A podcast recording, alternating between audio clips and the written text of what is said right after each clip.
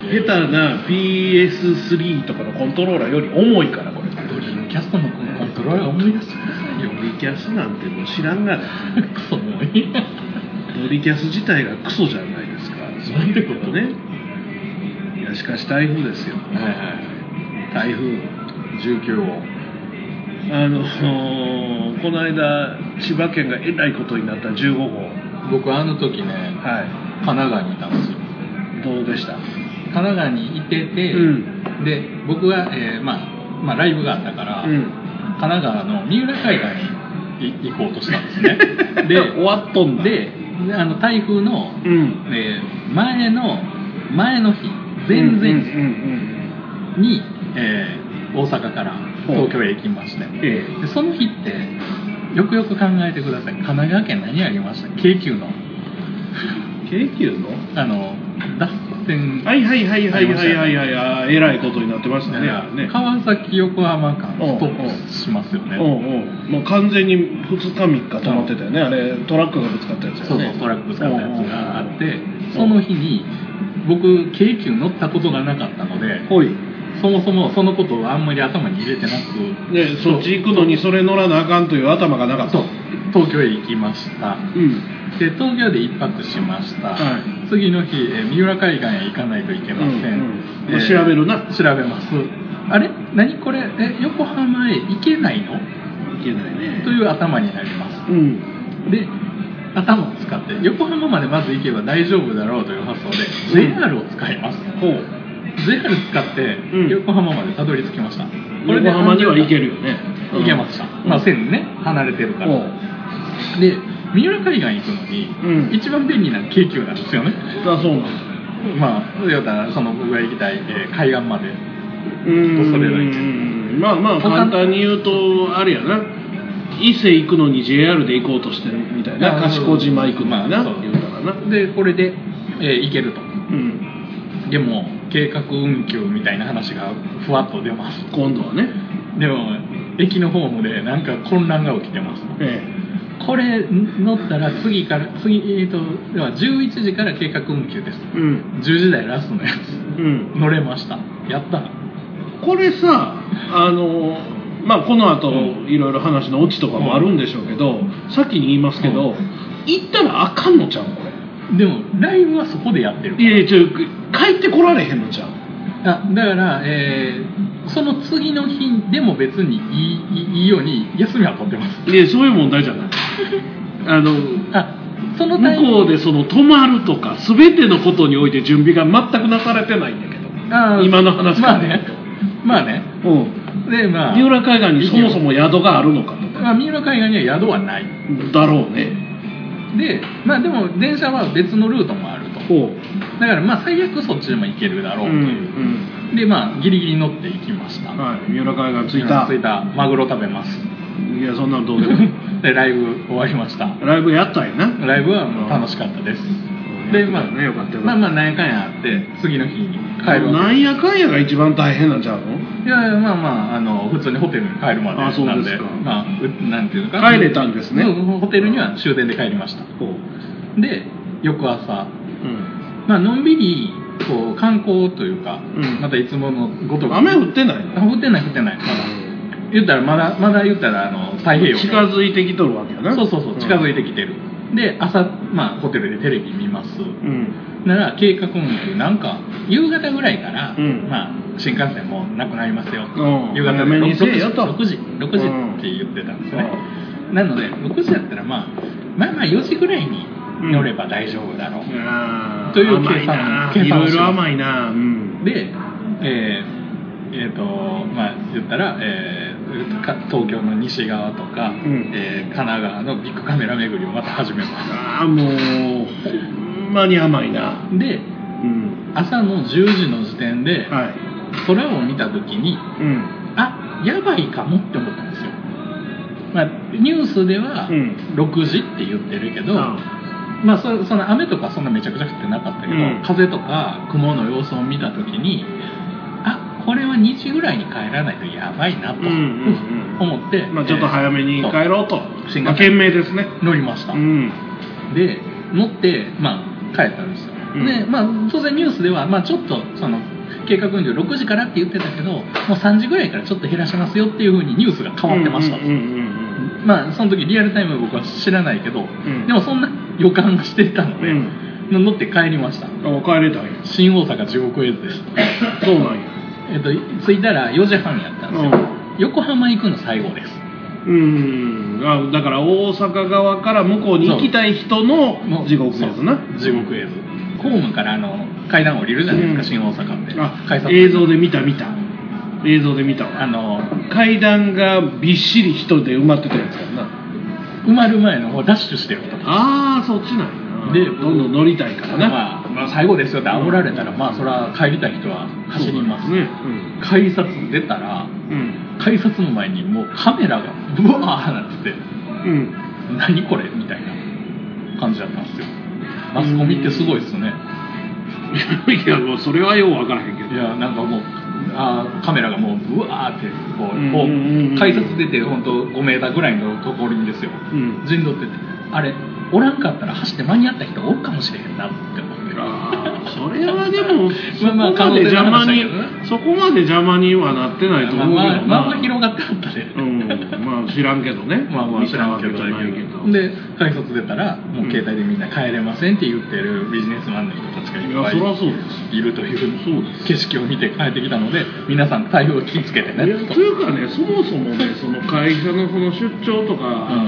でしょ新大阪とかであれば、こんなんが来るいう時に、気ぃつけて来てねとか、まあ、ツイッターとかでほんまか嘘か知ら んけどいっぱい上がってきててね、うんあの迎えに行くわとかね、うんいやいややめてまいと仕事なんか まあそうようんだからもうみんなでしゃかりきになって働いたりとかせずにですねそうそうそうそういや働ける時はしゃかりきに働いたらいいんだけど、まあ僕は働きたくないけど無理なんもん無理やんか あそうそう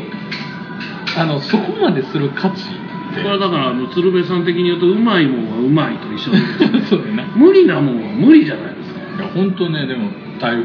とかで最近本当に鉄道会社さん結構止めんの早いよねいやだから止めんの早いいや方そがいいんですよこれはもう正解やと思ういいことだよでその情報をちゃんと取ってたら別に予定通り行動できるしいやだからねそもそも鉄道会社の人も被災者やということそうに気づけよって 話そうよコンビニの店員もねこれあれはあ言れうていかんでええと思うよ JR の人とか「おえーどうなったんねん」とか言うやつおるやんか言うやつ言うやつ違うお前らだけちゃうその人帰らもられへんねんぞお前らの対応をしててその人らも同じや 台風といえばね僕らがあのその昔何年前かもう忘れましたけど高知に競馬行ったじゃないですあか懐かしいなネットラジオのはいはいはいはい連合で行ったでしょ、ありましたあの時も大台風ですよ台風やったな JR だって新大阪止める言うてたもんねそうだからあの、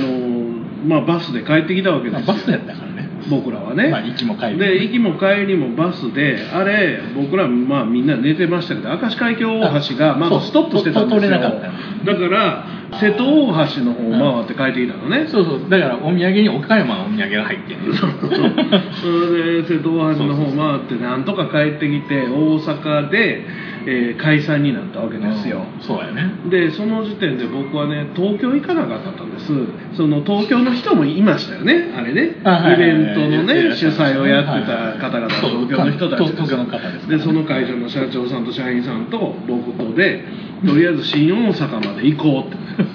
う ってであれね在来線も全部止まってた止まってた止まってた JR も在来線も全部止まってるからとりあえず地下鉄で行ったのよあそう地下鉄は地下鉄は動いてたからそう地下鉄は俺も家に帰れたからあ地の下鉄は動いてた新大阪まで行ってでとりあえず新幹線が止まっていましてねそう止まってるよねだそっれてで在来線とりあえず乗ったんですよえもう乗ったんで止まってるすだから乗ったんですよ動いてないけど物質としての新幹線そうですうんでいつ動くかわからない動くかもしれんし動かないかもしれないっていう状態でじーっと待ってたら動いたのよこれあらま動いたこれ東京まで行けるかもしれないと大変じゃな動いですきか始めて次京都ですよねまあまあ京都大丈夫やな京都でまた泊まったんですようんでまあそもそも東海道線の在来線止まってますから、まあそうやなうん、僕はまあ言うたら帰れてそうやね京都やから ありがたいことに京都やから帰れはするよねだからそこで降りたのあそうねあだから払い戻ししてあなるほどなるほど東京までの分でもう東京本当は行く予定あったんやけどもうこれはもう無理やからあーなるほどもう行ったところでねこのままノロノロ運転でたどり着いたとてあーイベント終わっとるわけや当日やからあそんなギリギリやってんやそう朝着いたやんかあれ夜中に走ってはい朝梅田に着いたよね朝あそこから新幹線乗ったら昼ぐらいまで普通通常であればうんまあ午前中9 9時10時には着くわけですよ3時間だちょいで着きますね7時8時やからうんそうやねから9時10時には着いて午後から夕方ぐらいからかな昼からか忘れたけどイベントには行けるというまあ3台やったのんびりまあ風呂入って準備して行そけうでますすからねところがそれが叶わなかったので京都で降りてうん帰ったらあの近所の僕の母校の中学校のキーボキーをやってて、あそうそうそうだったもんねあの年もすごかったんですけどあれまあ56年前かな、そうね京都で降りて正解ですそうよそれでねその東京の人2人にねうん後で聞いたの二冠安城で降ろされたそうなん かね名古屋でうん一旦泊まってでうんこれもう動きませんってなってんて、うんなるでほとどりあえずもうこれはどうしようもないから名古屋で宿を取ろうって言ってあ2人で宿を取ってそこで一旦まあシャワーとか浴びてもはいはいはいびしょびしょやったり汗だくやったりするからでシャワーとか浴びて待機してたらどうも動いたらしいってなってホテルを引き払って新幹線乗ってたどり着いたのが午前様ぐらいやったらしいわなかなか大変ですだから1617時間かかったんじゃないの結局まあゆっくり新大阪からあのね何よりも新幹線の一番やばいのはあの名古屋から静岡までの間の大きい川がなんか何川か知らんねんあけりどますよねはいあってあそこの橋桁が危ないんやってあそうなんや、うんあの水が上がってきてあー川の水がある程度の水位を超えたらもう通らさへんらしいわ豊橋越えたあたりかなかななんか浜松とあかのあの辺りですわあの辺やね静岡とかうんはいはいはい名古屋とかあの辺のねわかるわかる愛知県とかあの辺の川で愛知県もなんか一個でっかい川あったなそうそれが通られへんようになるから止まるらしい、確かにそう、うん危ないうん、だからその時はそれで止まってて結局帰るのに1 5 6時間かかって、まあ、僕は行かなくて正解やったっていう話ですよ京都で降りてほんま京都快晴やったからねその時には、まあ そうやね、うん、そうやもうね去ってるから時間的には僕ら高知でさ競馬見てる前日の夜もう大雨で偉かったな もう競馬も見えへんぐらい大雨だったでしょでそもそも、うんあの競馬場行く手前でね、うんあの海見たじゃないですか、はいはいはいもう何サバーンいやいやあれやばかったあれやばかったよあれほんまは桂浜行く予定やった桂そうそう桂浜行ったら死ぬで桂浜行って降りて龍馬像見ていう予定やったのをこれは危険やからやめましょうってなっあて れあれは飲まれたら死ぬそれをねまあ考えてみたら今のこのご時世やったら、うんあのバスさえも走らなかったかもしれないまあもうそうやろうねもうこの5年も前やからねもうそうななんかまあ、会社さんも多分もうそんなのはもう時代的にそうで JR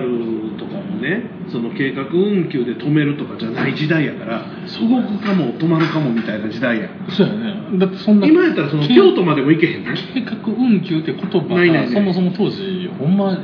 使われてなかったそれやり始めたん去年か一昨年ぐらいでしょあのあれじゃない去年とかの、まあ、大阪のああのあったじゃないですか21号ねあの日本橋とかもうん看板持ちまくったね、うあああんなんちゃうかなって思うんやけど、あの今回の台風がね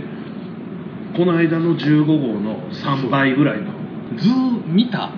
そうそうだから去年の21号あったやんか大阪突きってえらいことになって信号ぐにゃ曲がってうん看板落ちまくってたやつの倍ぐらいの落ちたのねえげつないサイズでしいょやだって本州まるまる入るからねで本州っていうねか青森から鹿児島まで入る大きさ1400キロよねでしかもなんか風がめちゃくちゃすごいそうですデブが飛ぶいう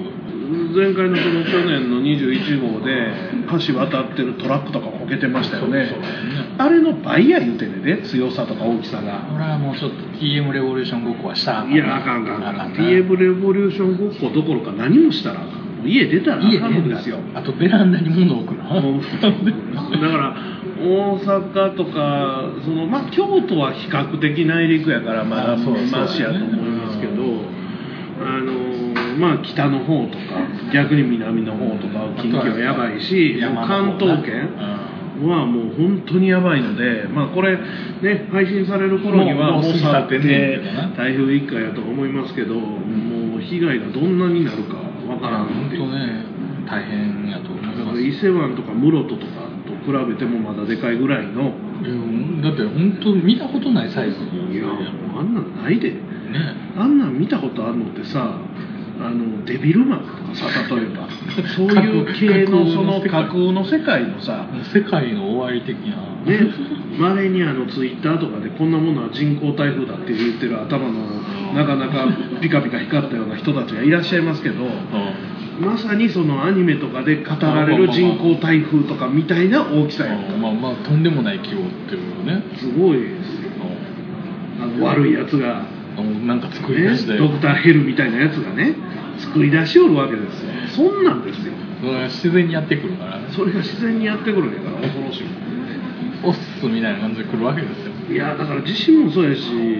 まあまあ日本はね地震も多いからね何よりもねあの僕らそんなに抗えるほどの力持ってないなってことですよ、まあ所詮人間ですから所詮よくね最近こう温暖化温暖化言いますけどあの人間が温暖化にできるほどの力持ってないぞとまあまあ知はっきれり言って知れてるからねまあもともと温暖化に向かってるところに人間というものが生きとるだけの話でずっと氷河から温暖に向かってまあまあ地球環境というものが進んでるとこに人間というのがたまたま生きとるたまたま掘るぐらいのねだから人間がその外や外二酸化炭素をどんだけ排出したところでそれをどんだけ助長できるかってできてへんと思うのよ、まあ俺だかはら大きいレベルで言ったらプラスマイナスゼロの世界まあそうやろね大きいレベルで言うたらんそうやと思うわ大きいレベルでねその個人個人がねなんとなくその気持ちの面で気ぃつけようは別に好きにしたらいやそうってですよいう話だからねいやだからもうそんなとこに生きとんやから我慢するしかないわけよそうそうそうそういや本当大変ですよ皆さんも気ぃつけてくださいというかそうですねまあ、まあこれ聞いてる時はもう気ぃつけ終わった後ですけど、まあ台風に関してはねまあでもその後またねやってくまあいるものろいんっぱいあなもるかのがらねやってくるよ、うんそうですよまあだって本当にこの間のその千葉のうん大被害が起きてあれはまさかすぐ来る思わへんやんいやもうそうそうそうそう1ヶ月やね1516171819って4つしか変わらへんわけでしょ1ヶ月やね1ヶ月ですよほんまにでその1ヶ月でまだ停電のままのとこもいっぱいあるんですよあそこ山間部やからねそうやねうんだから千葉県でもなんか俺ら近畿にいるからさ、うんあんまりわからへんねんけど結局千葉っていうとさ、うんディズニーランドとかさあのーほぼほぼ東京やからそうやねあの辺を想像してしまいがちやけどもっとこう南のかまら、ああるからななんかあの結局和歌山とかあの辺の感覚やねんなそうそうやろな、うん多分大阪から見た時の、あのー東京住んでたことある人に聞いたらね、うん白浜とかあの辺かって言ったらうん房総半島はそこまで大きないとそこまでは大きないんやとおうだなんかから大きいイメージあるけそどうなすごい大きいイメージあるけどなんかちっちゃいのうんうん、だけどそこまでは大きなくて白浜とかまではないけどでもまあ和歌山市ぐらいまでの感覚なんちゃうかっていう話をしてそる、んな感じなんやうん、まあ和歌山市からあの白浜がめちゃめちゃ遠いからねまあねめちゃめちゃ遠いうから、んでもその感覚的には、まあまあちょっとなんていうの千葉って言っても和歌山市でその俺らが思ってる千葉がまだ大阪やなまあ泉佐野とかはいはいは泉いはい大津とかもうちょっと手前ぐらいそんなの感感覚や覚なんちゃうかなと思う俺ら的に言えばそうやそうやね、うん、大阪市から見ただらからそうそんまあなまあ感じの田舎の方ではあるんですけどだからこそ道が寸断してみたりとか、うん山間部はやっぱり東電さん頑張ってはると思うねんだけどなかなかこう復旧できんかったりするんですねそこにダブルパンチですようんどんな被害出るかもわからないですからわね、かこの時点ではね、今、金曜日の夜、今8時ですけど、まだね大阪もそんなに何も今のところはまだ、多分まあ大明日明日阪がピークかな大阪市内とか京都市内の内陸の真ん中の方は、そこまでではない、去年の21号ほどの被害は多分出ないです。まあ言ってもその暴風域やけど、まあ、外外そ周うそうそうだから逆にその南からじゃなくて回り回って北側から来るからぐるっとだからあの日本海側うんそれこそ丹後とか、うんあのー鳥取県とか、島根県とか、うんあっちの海岸べりが危ないそうやねうん、とは言ってましうたけどねん、、確かにね、ああいうあのいつもずっとニュースとか見てたらそうなんですよ感じよねそういうことをあのずっことう言うこういう角度で風がまあまあだからどこにいてもですけどねまあね言うたらあのその56年前のそのさっき言った時なのかなちょうど、まあ、うちの家からも、まあ、ほど近い嵐山でですね、もうえらいことになって中之島が完全に埋まってう土産物屋の人らが方法の手で逃げたっていうう、んまあ特に山とかねだから山に当たるからうね、んあの雨雲っちゅうのは山の方に当たってそこでそうやね生成されて振り寄るもんやからだから土砂崩れとかもなこうこの間のあの台風じゃない時やったと思うけどえらい雷雨になった時うちの普通に部屋にいたのようん部屋にいたらほぼ同時ピカッとドーンがああまあほんな近いわなもうもうほぼ近所に落ちたんやと思うねうんんただ火事とかにはなってないからおそらく近所の小学校とか中学校とかのうん避雷針あたりに落ちたかそのそうかそんなに大きいもんね京都の端っこの方ですから大きいビルとかはないんですけどマンションとかの避雷針に落ちたんちゃうかなと思うんやけれども家揺れたからね、あそれがすうごいん、びっくりしたもうほんまに怖かったやよっぱ音がねいやもうあれはもうしかもパッと光った瞬間にドンやからね、まあそうやなピカッて光ってあ雷やドーンやったらもうかなり遠いからそうやそうだねでもほぼ同時っていうことはこの辺やいうことだからまあまあそうそういうことですよ自分では感じられへんぐらいの距離しかないっていうことやからねまあでも本当自然は怖いですよいやもう怖いねというのでね皆さん抗えないですねかお気をつけてというか、まあ、いいから出るなってことですらいや出ちゃダメですね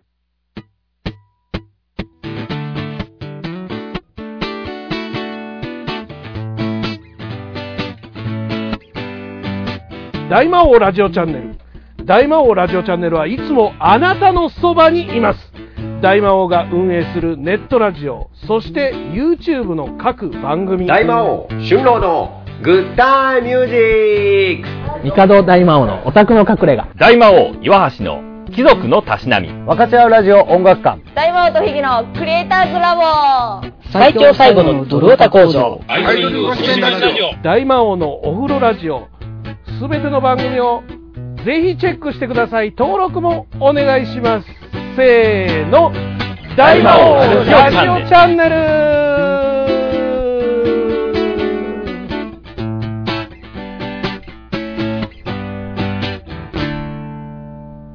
タイヤガーデンサイトタイヤを調整する必要がなくてもタイヤを交換する予定がなくてもそもそも車を持っていなくても社長もきっちゃんです僕に会いに来てくださいお待ちしてます大阪モノレール豊川駅近く佐川急便前あなたの街のタイヤ屋さんタイヤガーデンサイトタイヤガーデンサイトでググってググって家でもうゆっくり Amazon プライムビデオかなんかを見てですね あの取りだめたテレビを見ていただいてもいいですそうそうしそうまあ、YouTube ずっと見てたら YouTube でも構いませんよ最近ね YouTube 面白い何の YouTube が面白いですか梶さんのですかあの中田敦彦オオリラジのあっちゃんあの人さとりあえずこう一生懸命頑張って嫌われ芸をやってるよあねのねカズさんの成功をもとに、うんこういろんなタレントさん芸人さんがやっていく中で、うん最初にある程度ちゃんと組み立てて作ったうよんねっていうところもあって、飽きないよねっていうまあもともとしくじり先生っていうそのまあまあもちろんねあの番組が結構いろんなものを寄付層になってるからね僕結構オリラジ好きなんですよあそうなんや僕の年珍しい齢では人あんまりあんまり珍しい人ですね年代的にも多分あんまり珍しい人もっと若い人やとは思うんですけど、面白いなと思って見てて最初やり始めた時あんまり知らなかったんだけど、うあやってんねやって思って、んちょっと見たらあめっちゃ面白いやんと思って、先生の面白い要素を抽出した感じっていうのもあって、何をやってるのか全然知らあないんですもうけ本ど当世界史とか、ああそういう系ねそうテクノロジーの話とかあ面白いなとやるために必死こいで勉強してるらしいんですけどああそれすごいなって。まあコンテンツ作るためのその材料としてその人はもともとその勉強家ですからねあそうそうそう勉強しいですしね、うんいい部分はすごく出てて面白いなって思って、いやだから見てる面白いのはねキングコングとねうんオリエンタルラジオってねう、ん両方まあ言うたら嫌われ芸じゃないですかまあというよりあの予想どっちも芸人から嫌われてる人たちですよまああの早く売れちゃった早く売れたから余計にね、うんもうだってキングコングなんかも NSC の学生時代に売れて、うんあので NSC の同期の授業の中でキングコングの漫才を見てああ感想を言う授業とかになってだから同期はみんなキングコングのこと嫌いなんですよ山ちゃんとか山ちゃんをはじめ同期のみんな嫌いやと言ってるわけですよその辺はまあいいんだけど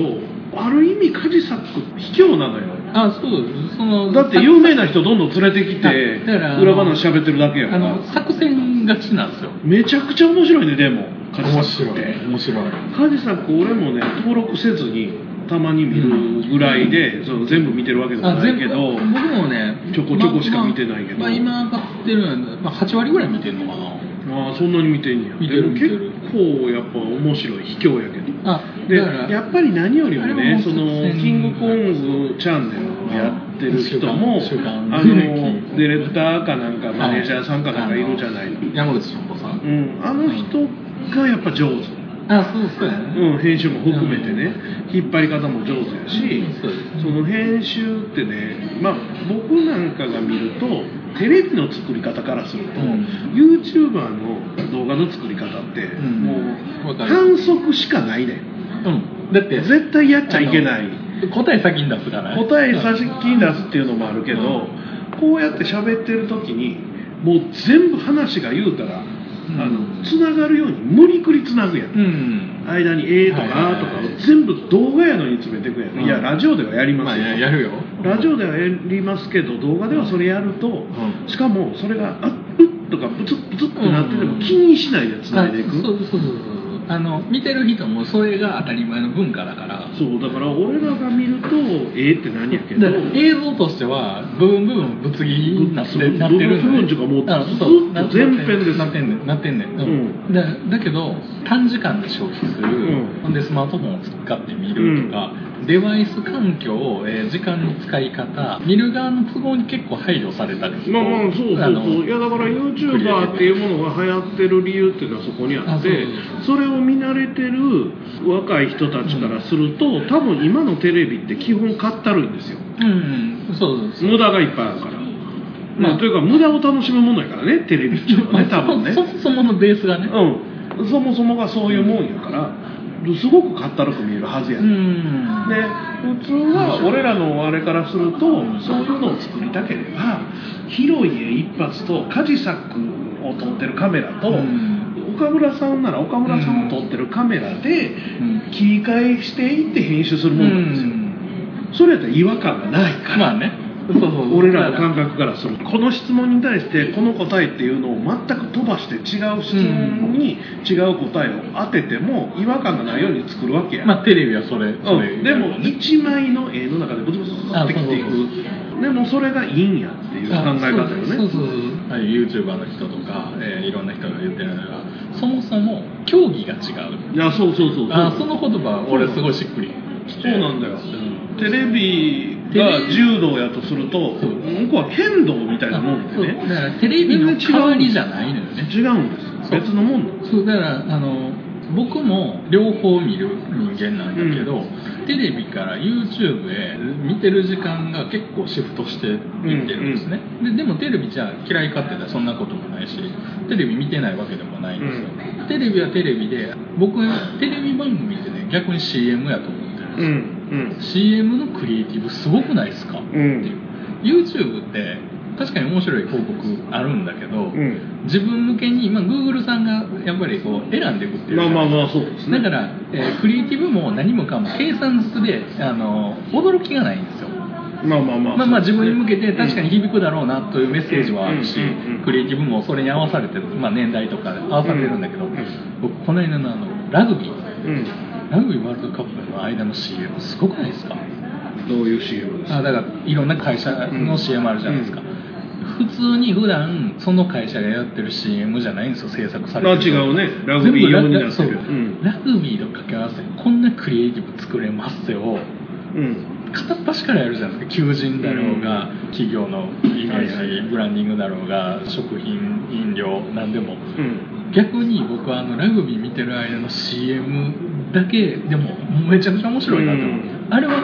多分 YouTube では見れない、まあテレビでしかできひんことっていうのをやらなあかんやけど、テレビマンが俺もテレビマンですけど、うんテレビマンがちょっと見失ってるところがあって、うん例えばその CM またぎのところとかでもね、うんあのよく言われますねいわゆるその何回も何回も同じこと言うてね、それもう YouTube の真似してんのかなんか知らんけど先に答え言うねんう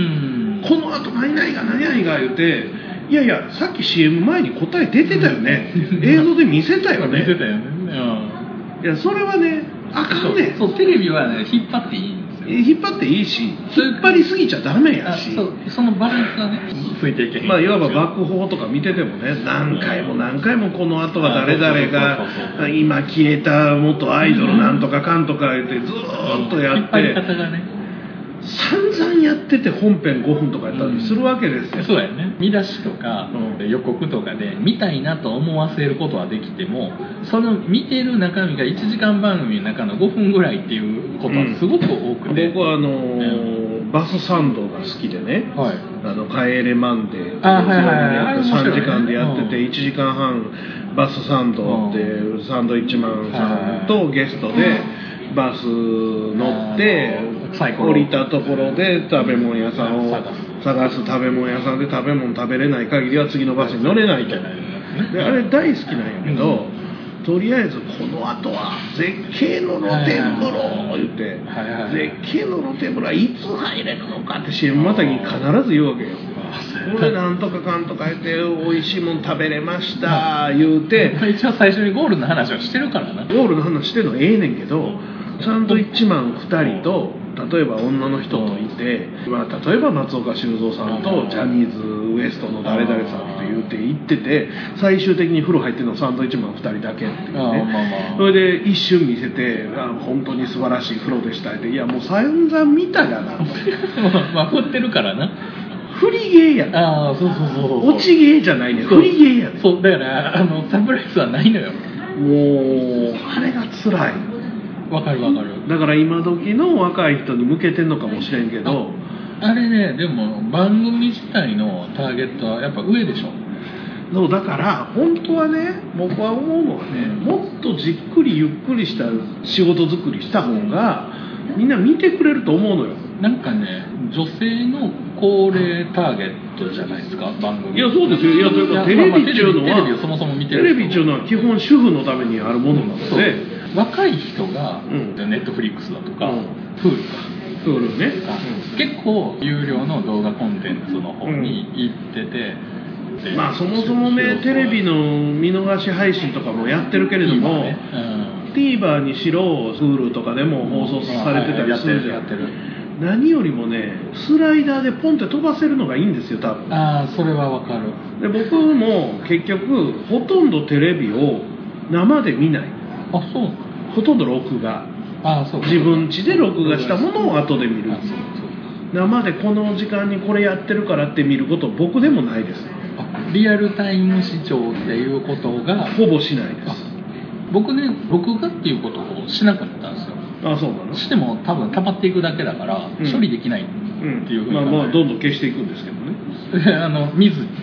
見なくあて消していくそうその作業が面倒くさいってなったんで、どうしても見たいものはリアルタイム見るように自分のスケジュールを調整する、うん TVer で見れるとかだったら、うんあらかじめ分かってればそこそこ1週間見れるよとかだったら、えーその時間を確保しておくうんっていう風なやり方をしてるんですよ、うんすごいなと思うのがどんな方法でも見れるようになってきたなだから視聴率っていうのはリアルタイム視聴のことしか考えてないわけだか ら古い発想や視聴率っていうあれね本当の視聴率はね、うん出せるんですよデジタルだかあそうかそうからデジタルだから基本的に行ってこいしてるから時こ間差での見てこものカードの人が何チャンネル見てるか分かんねんそっかそっか分かるんですよあだから全家庭の本当の視聴率が出せるのら出せるね出せるんですでも出さないんテレでビという媒体すなんで出さないか知ってるまあ曖昧にした方がねうんというかだってみんな CM の間チャンネルザッピングするからですよまあそうやねするとなんやこんだけ視聴率取ってても CM の間変えられとるやんになったら困るからまあ電通さんは特に困りますよね500とかのサンプル数でいまだに機械置いてやってるわけでしなんょかビデオリサービデオリサーチチのリサーチ社がやってるわけじゃないですかだからそれを基本にしてそれを全サンプルに振り分けてるわけですけどビデオリサーチもなんかその方法プラスなんか別のビッグデータと掛け合わせてなんかやってますよね、いやいろいろやっててねそれはね正しいものに限りなく近いことは認めますよより寄せようという努力をしてることは僕もあのもうそれは認めますけどうんだってそんなことせんでも確実にまあ、デジタル正しいことが本当は分かるわけじゃないですかしかもデータなんで処理できるからね全てのところで、まあ、もちろんその恣意的に操作される場合もあるけあまあまあどまあそれを各チャンネルとか各会社がやったやつの平均出せばほぼ間違いないものが出るわけですよ。そううんそれはもうねやのにやらないのはやっぱりスポンサーへの忖度なんですよ。あまあそれはあるでしょう、うんだからであの見てる前提でスポンサー料のお支払いをお願いしているのでそうね結うん局のところ、まあ、それもスポンサーももう分かってはいるんだけれどもその中でね結局リアルタイム視聴だけの数字っていうのにも問題というそうそうかそうそうあれがあってでそこのリアルタイム視聴じゃなくてそのうん TVer とかであればちょっと飛ばせたりとかあ、まあ、ここのコーナーいらんわとかができるわけでしょはいはいできるね、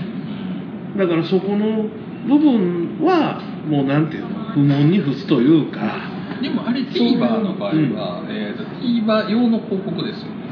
じゃなかったっけそれはもうもちろんだって要は地方によってそれはもちろんスポンサーがそれはもちろんだからそっちの YouTube だろうが何だろうがあれはだから出向をするのは別ですよね多分普通のテレビ枠多分違うでしょうまあオねークションですけどこれはかもし多れない分違いますだからネットの方はもっと分かりやすいデータが出ますよね出るですうん、しかも何歳ぐらいの人が見てるであろうことも想像もつくわけですよこれを見た人がこれを見たっていうデータまで出るわけですそうよですだから僕は TVer でプリキュアを見ても40歳がプリキュアを見てるっていうデータ取られてるわけですよ取られてると思うよだって Google とも結託してるやろうしこの人が大体いくつぐらいのっていうのはもう他の他ものう情報他の報情報から出るわけですよそういうことですよそれはもうチケットピアとかね、んまあ、例えばですよそういうものと全部連携してるでしょうかなんらかしら広告が出てくるわけ大ですよ阪のねあの南の方に住んでいる40歳の男性が TVer でプリキュアを毎週見ていますという情報が上がってるわけですそうそういうことですよでそれをどう使うかっていうのは使う側の問題なのでそうそうでそこはその情報をもとにどう加工して、まあ、自分たちの都合のいいように使っていくかはだから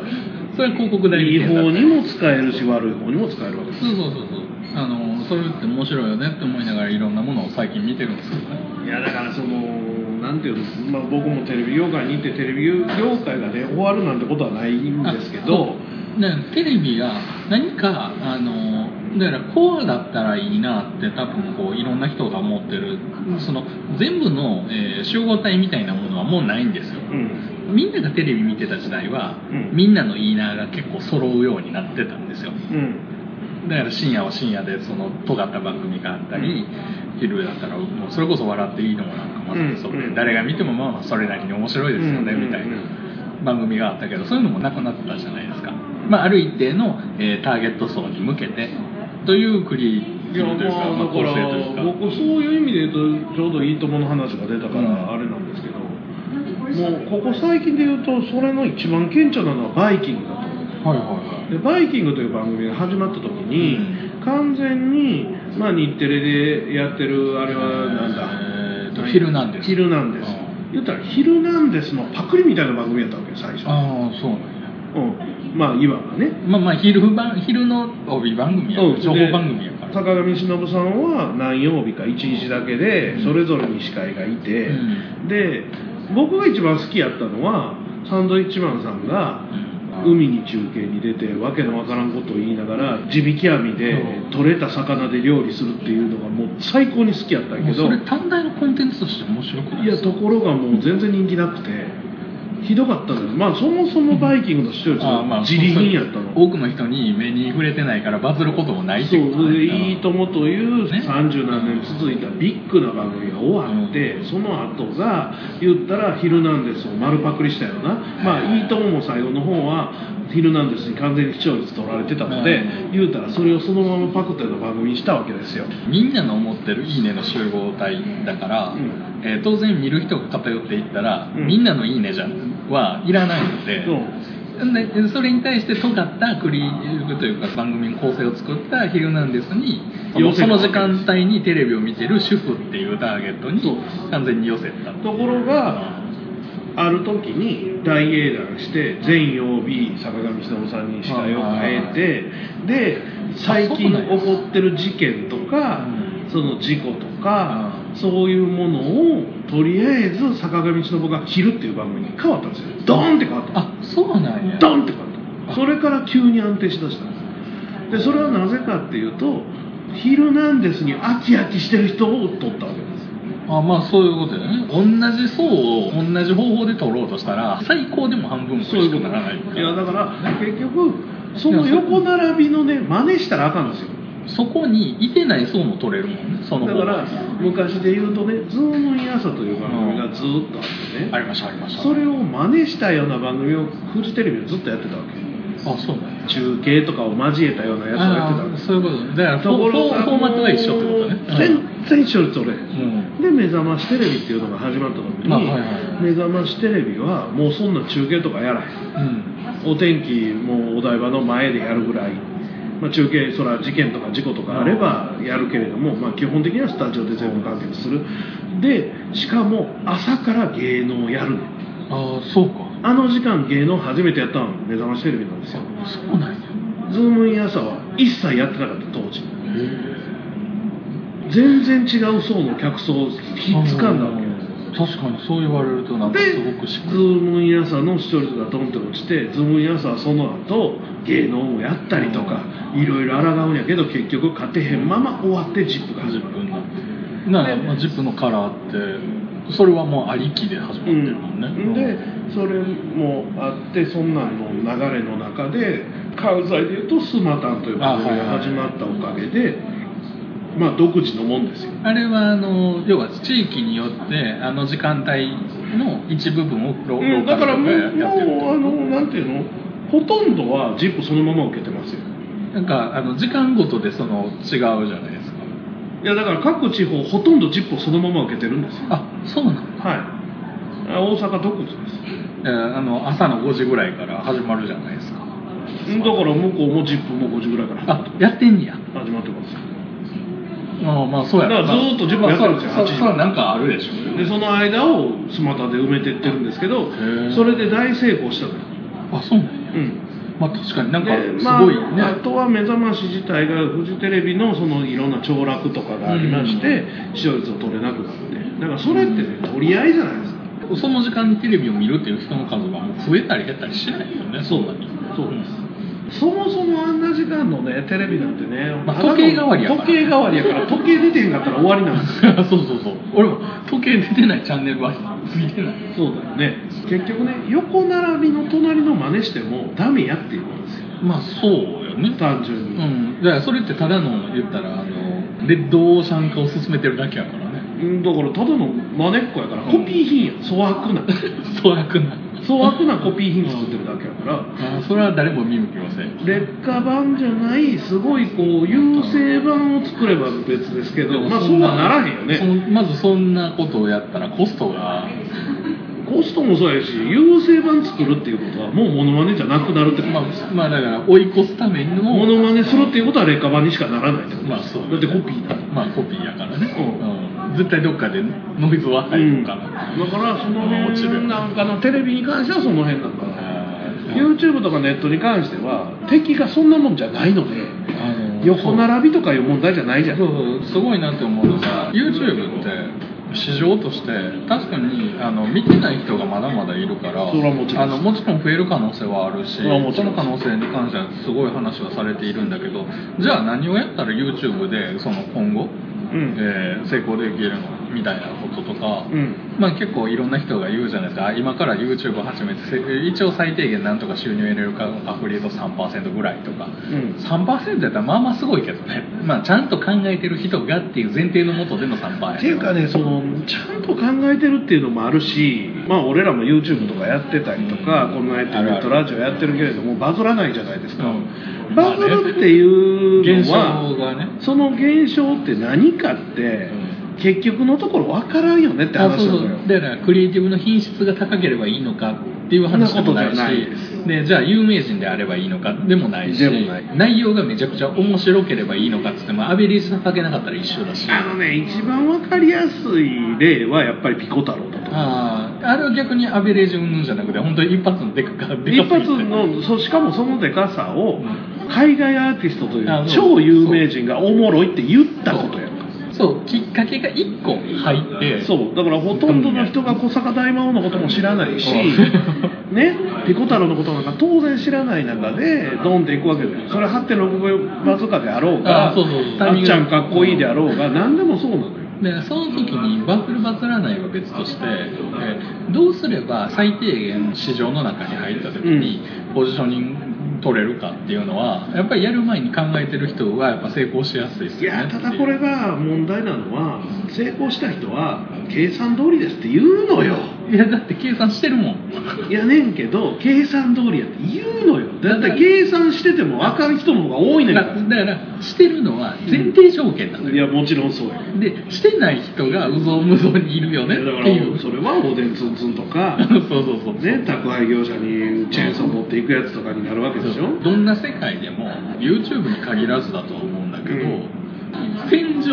がもう本当に関ヶ原みたいなところでうわーってなってるところで一人一増えたところでやっぱり見つけてはもらえへんのでなんかねそれは難しいよねっていう、うんそれは思うわ単純じゃないなので僕は YouTuber にはなりません 君でももう YouTuber のやつ出とるからなまあ YouTube ジェンガとかやっとるからまあ YouTube 出てるからなそうだからその YouTuber になりませんよっても遅いんですよえー、もうなってるのはマジでい底辺 YouTuber でし底辺でさえないですよ広告も載せさせてもらえないチームですから僕たちはシリアクタです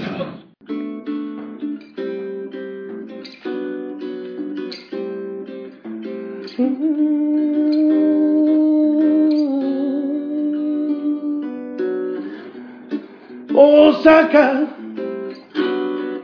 のレールを乗り継いで豊川駅のほど近く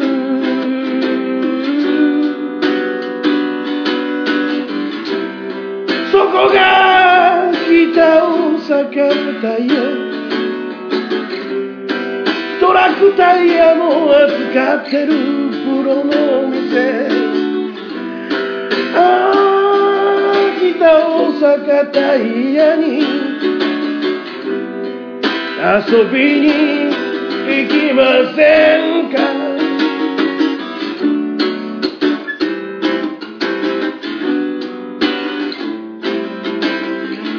いつでも素敵な天才が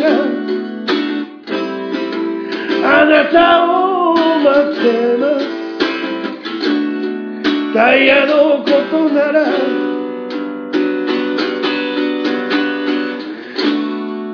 いつでも待ってます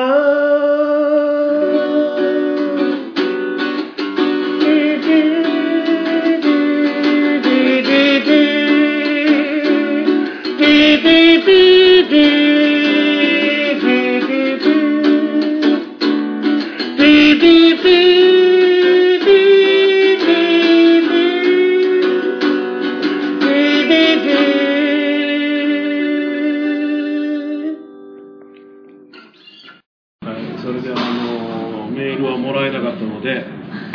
えー質問箱ですが一晩中 PC を使っていて吐き気に襲われた経験あるないないなそもそも一晩中使わない一晩中使ってたりもするけどなんで吐き気を催すんですかねそれは病気じゃないですか病院へ病院へ行ってます病院へえー日本の社会は夜型になりすぎ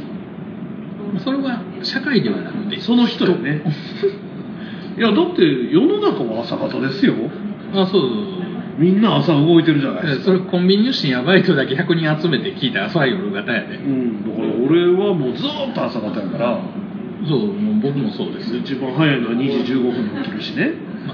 もともとはあの夜型だったんですよ僕はうんだけどなんかどっかのタイミングでまあまあなんか普通にサラリーマンになってからかななんか変わったような気がします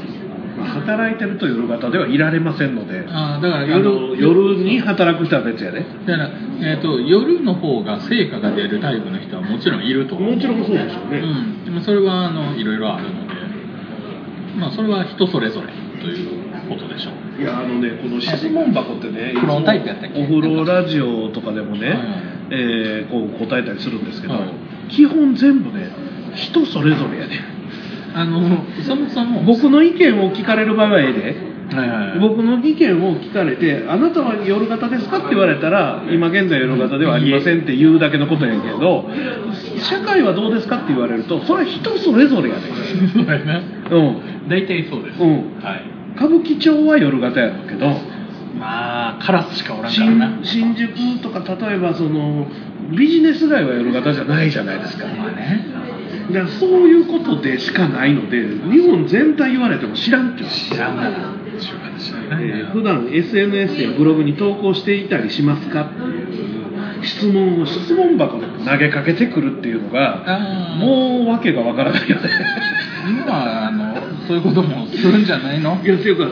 SNS やブログに投稿していない人に対して質問箱を投げかけても答えられへんやん分からへんなだから質問箱が設置されてる時点で、ん SNS SNS はやっとるやブログに投稿してるからやってるわけでしやってるょそこにその質問したって何の意味もないじゃんこの質問の意図が分から意図がわからないんですよ意図わからない質問多まいあんですそよれは人それぞれってことでしょここの絵に関しては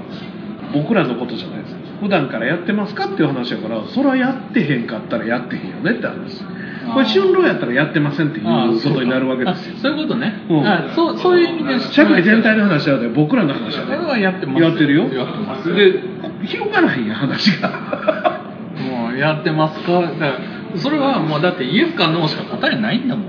太ってる人好きそもそも俺が太っていい俺も太ってるあのでもあの女の人という意味でもう捉えたとすると、まあ、ガリガリよりはあそうそうぽそうっちゃりの方がいいなうんもうガリガリよりはいい、あ僕はどちらかといううと、ん、丸い人人の方が好き、最近気になる子がいてねはいその子がね足がねすごいねウランちゃんみたいな足どんな例え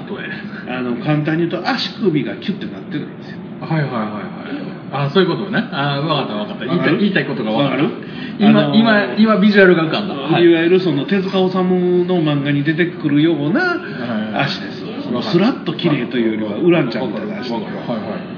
いやこれが可愛くてねあすそうなんだごく顔とかよりもその、まあ、太ってないねうん全然太ってないねんけどそのいわゆるその八頭身美人みたいなのよりはいはいもはいその可愛らしさがああるとそうそいううかかもしれないね、うん十分ちゃんと大人の女性なんですけどね、うん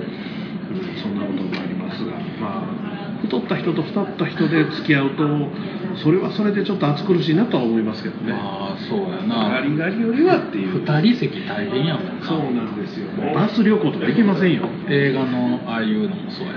カップルシートでパチンコとか打てませんよ無ぎ理ゅうやぎなゅうでそもそもパチンコ屋が狭いからなはい、まあまあそんなこんなでございまして考えてみたら2019年ももうちょっとですよいや本当気ですづけばもう10月ですからねもうねうん、あなとちょなっとんだかんだ言ってだって令和になってもう半年がそろそろそうやね5月からやもんねそうやね僕令和とともに仕事復帰したんですけど